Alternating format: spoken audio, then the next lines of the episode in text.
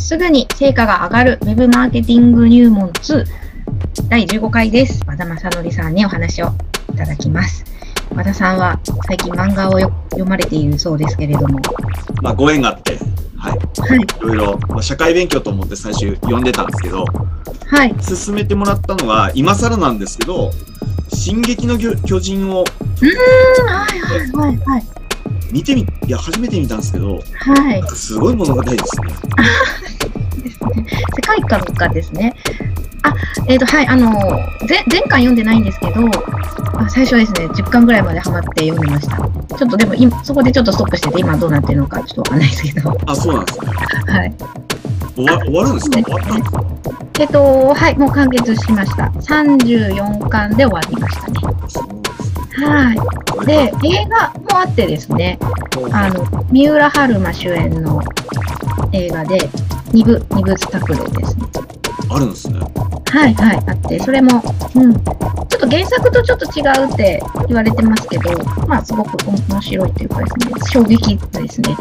なはい、ロケ地がですね、あの、阿蘇のお押し戸岩ああ、はい。で、うん、ロケがされてるっていうところもあって、へえ話題になっててですね、はい。ただ、なかなかちょっと、結構グロテグロテスクな表現がおお多多くてですね、個人的にはちょっとおおおと思いました。はい。なるほど。質問の方をですね、あの、ちょっと投げかけて、えーお答えし、えーいただきたいと思います。和田さん、今日もよろしくお願いしまはいす。よろしくお願いします。まずですね、最初は、えー、自治ネタからです。えー携帯電話090はおっさん。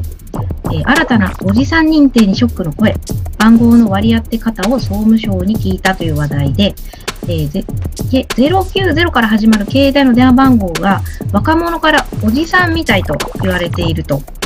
で、えー最近はその人の言動からではないようで、今、携帯電話の090の番号でおじさんとされてしまうという投稿がネット上で注目を集めているという、えー話題なんですけれども、これ、これ面白いですね。これショックな。はい。ただ、おばさんもいますよね、これね。おじさんだけじゃなくて。あ、そうですね。はい。ええゼロ で、瀬川さん番号な何番ですか？私はちょっと080ではあるんですけど、前はでも090でした。私もちょっと前までは090です。です。あ今070です。あ、あ、070。070。今、今なんか070までみたいですね。そうなんですね。そのうち07 060がもう、なんか、スタンバってるっていう話聞きましたけえすごい。060。ど。じゃあ、それだけめちゃくちゃ多いんですね。携帯番号を持っそう持ってるというか。ねうーん090のナンバーって20年ぐらい前の番号ですよね。で、変えてない人がいるからっていうことですよね。そうそうですね。ううんそうですね。私の、まあ、父とか母はもう、それこそ20年以上、ずっと同じ番号090とか。そうですよね。ねまあ時代、時代を感じるニュースですよね。そうですね。なので、090って見ただけで、あの、なんか古いなって思われるんでしょうね。もうそうですね。これ、なんていうんですか。でも、この世代ごとに番号を当てがうっていうふうにしてみても面白いかもしれないですよね。なるほどですね。確かに、80年代生まれ、90年代生ま現代生まれ、れ、はい令和生まれとか。ええ000から始まるとか。ああ、でも、2000年代の生まれの人とか。で、大体にみんな100年、100年ぐらいですか、120年ぐらいまで来たとしてもね。まあ、010までですね。ええゼロその09番号でジェネレーションがわかる。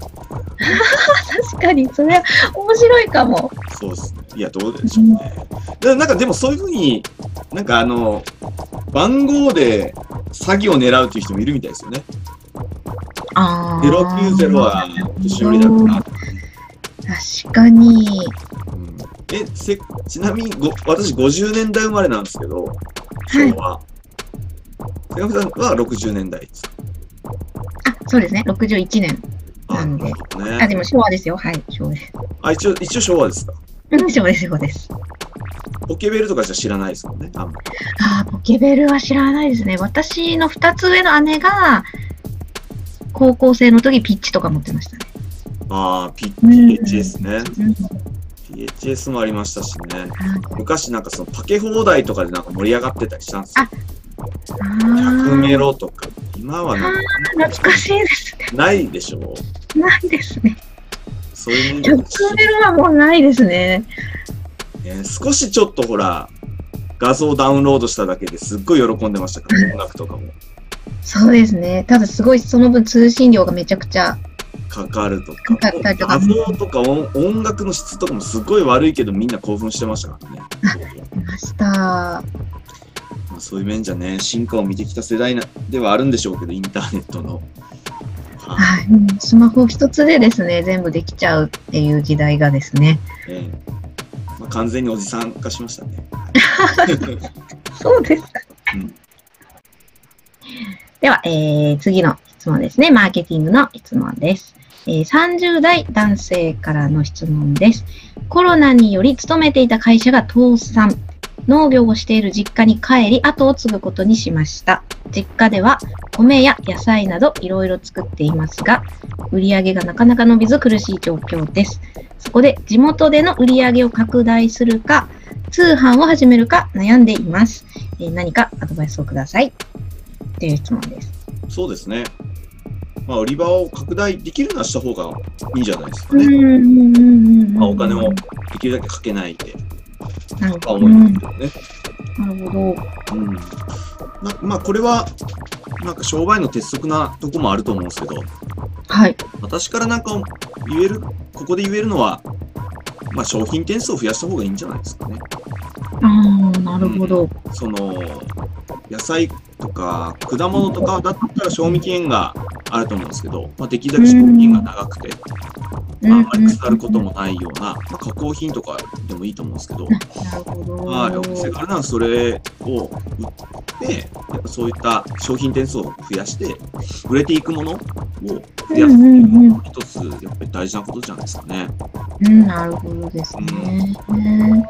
確かに、まあ、野菜とかはですね、もう鮮度があるのでですね、2、3日で、もう売れなかったらもう処分というか、まあ、うんあれですよね、もう食べれなくなったら終わりで、終わりだからですね。うんで通販始めるかっていうんだったら通販はやった方がいいと思いますけど、うーん、なるほど。やっぱりその通販も、まあ、全国の人が相手になってうんうん。と、まあ、ただその結構ね、そんなうまくいかない、ね、簡単にはうまくいかないものうーんまあ、う大事なの、ここでやっぱり考えとして大事なのは、スーパーにない商品を売っていくことだかなっていうふうに思うんですよね。できるだけ。うんうんうん。まあ、簡単には手に入らないもの。簡単にはやっぱり手に入らないようなもの。で、基本的にその、あの、どこの人たちが買うかというと、もう都内の人たちが多分8割9割しかね、買わないと思うので、まあ、そういった人たちに、なんか魅力的に映るうん地元の名産品で、そのち見せ方も工夫しながらやっていくっていうのは大事ですし、うんやっぱりそのリアルとオンラインっていうのの組み合わせは、おそらく相乗効果に絶対なると思うので、これはちょっと諦めずにやってほしいところですかね。専門家の意見も聞いて、はい。通販はですね。なるほど。まあ、あ、すみません。これはちょっと私の、まあ、素朴な質問なんですけど、今からじゃあ通販を始めようとしして、まあ、何ですかね、ステップというか、まず何から取り掛かったらいいですか？そのサイトを作ったりとか、いろいろ準備があると思うんですけど。そうですね。まあ、その、まずはその、何を、もちろん何を売るかから決めないといけないと思うんですけど、売るものが決まったとしたら、その、売る、売るものを、その消費者がどういうキーワードで、えー検索窓でこう、検索するかっていうところを、まあ、想像して、うん。えーで、ここお米って書いてありますけど、例えばお米の通販って検索したときに、あの、競合がどんなあの打ち出し方をしているのかとか、うん。なんかまあ、お米通販ってすごいビッグキーワードで、競合も、なかなかね、そこで上位表示って難しいと思うんで、うん。お米無農薬通販とか、お米オーガニック通販とか、うん。あそのキーワードを足していった中で、あ、ここだったらなんとかこう、ちょっと頑張れば、検索にヒットできるかなとか、アクセス集まりそうだなっていうところを、で、競合がどんな打ち出し方をしているのかうん、なるほど。をしっかり把握して、で、やっぱり他と違う見せ方、他と違うところをアピールする。こうん。こでしか買えませんっていうところをいかに作っていくかっていうかなって思いますけどね。なるほど。まずはまあ、市場調査というか。そうですね。しっかりしておかないと、もう最初の段階で、あの、なんて言うんでしょうね。他との、一緒、他の人と一緒であれば、やっぱりもう売れないっていうか、選んでもらえない。印象に残りづらいというかですね。ええでも、うん世の中のほとんどって結構なんか、やっぱり似たり寄ったりのもの、うん。会社もそうなんですけど、やっぱりなんか業界と他の人と違うってやっぱ勇気いることだとも思うんで、うん。そうですそね。なんか業界のと一緒のやり方やってればなんか安心みたいなところもあったりすると思ああ、うんまあです確よね。かに。め目立つのがなんか怖いみたいな。ええなんかその、そうなんですよ。目立たないと売れないのになんか目立つのを恐れてるじゃないですけどね。そういった人もやっぱいるんで、まあそこをいかにその違いを出していくかっていうのが重要ですね。なるほど。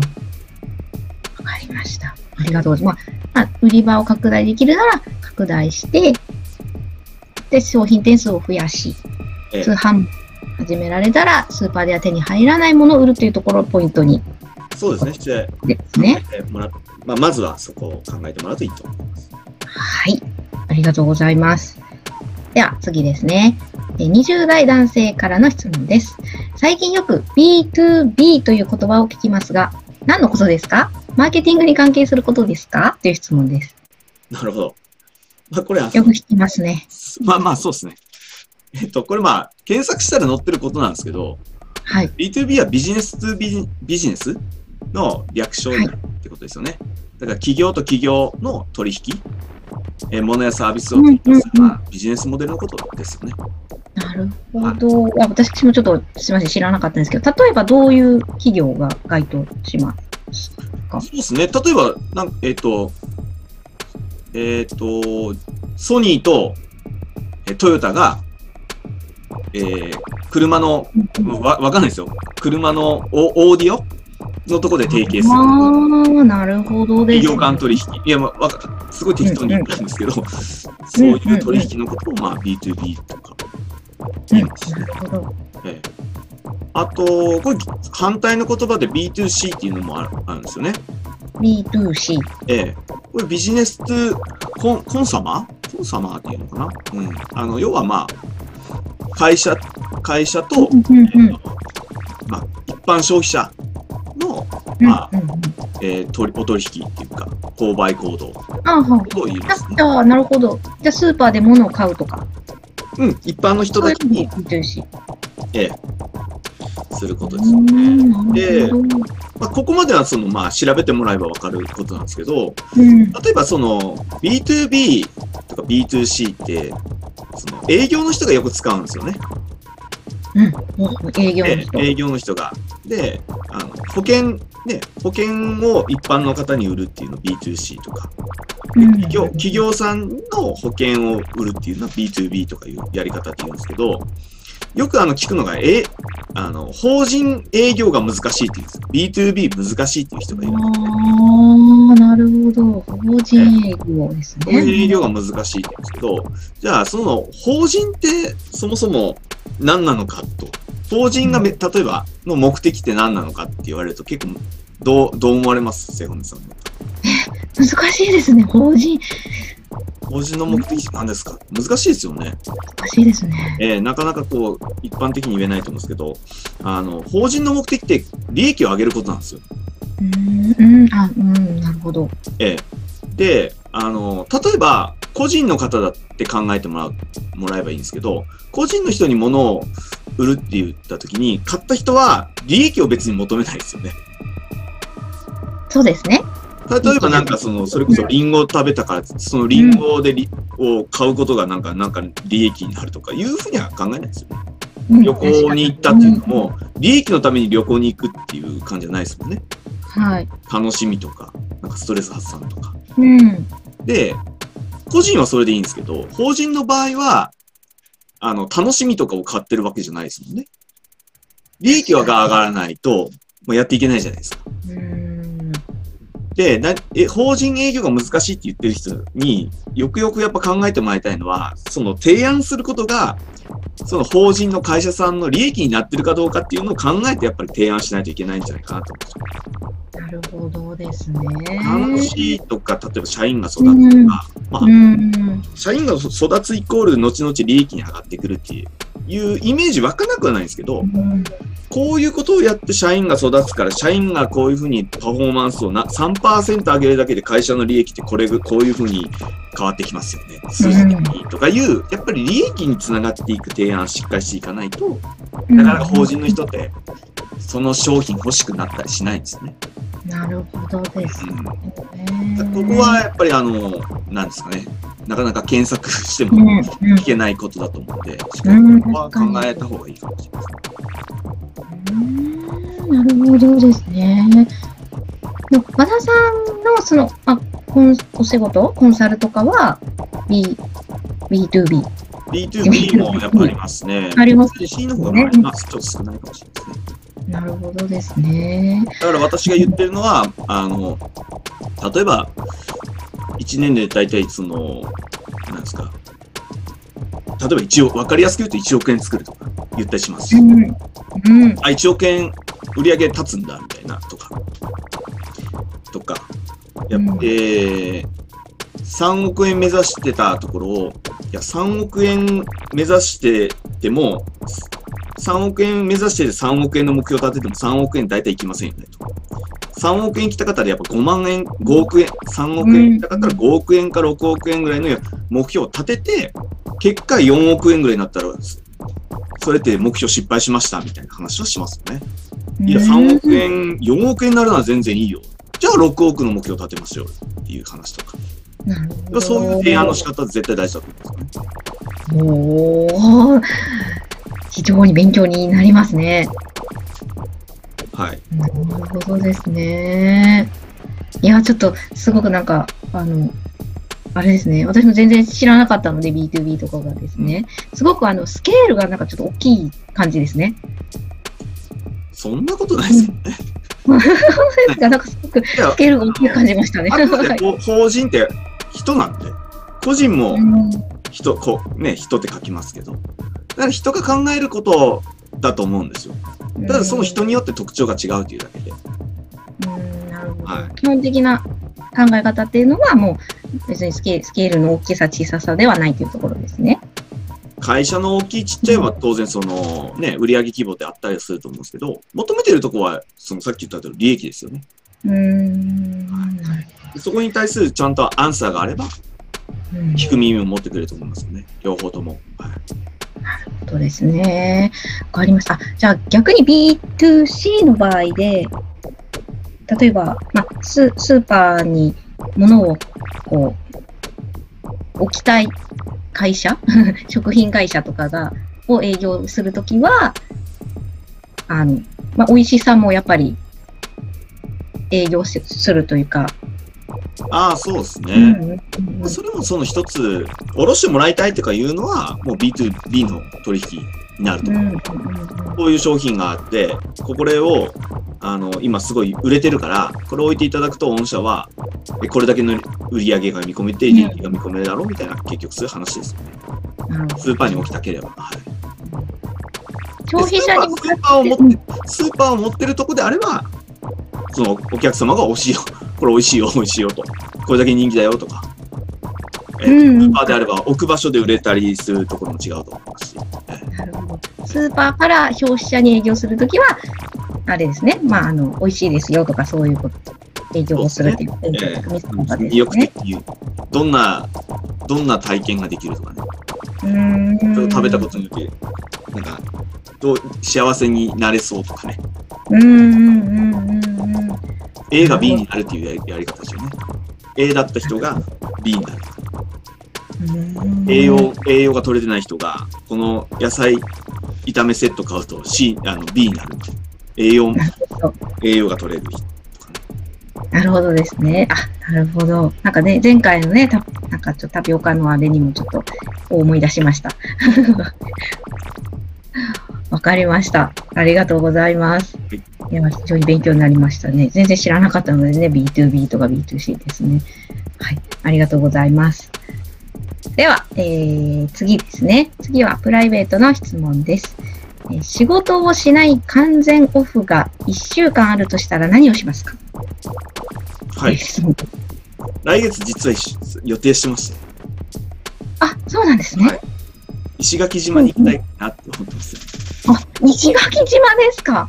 はいええね、え、それ普通にその、あの、スキューバダイビングとかですか？ああ、もうやりたいですね。うーん。はい、まあ、その、仕事はしないんですけど、一応なんか、経営合宿みたいなのも、えっと、あったりするんで、はい。経営合宿。で、家族とみんなで行って、はい、のんびりしようかなっていうふうに思ってます。すごい。一一週間丸々じゃあ石垣島で？そうですね。まあ、一週間っていうか、まあ、い5泊ぐらいかな。5泊6日ぐらいになりそうかなと思いますけど、まあ、約、それぐらい長く言おうかなって思います。ええじゃあ、あれですか、石垣島って、全然私、全然未知のあの世界なんですけど、宿泊所とかもあるんですよね。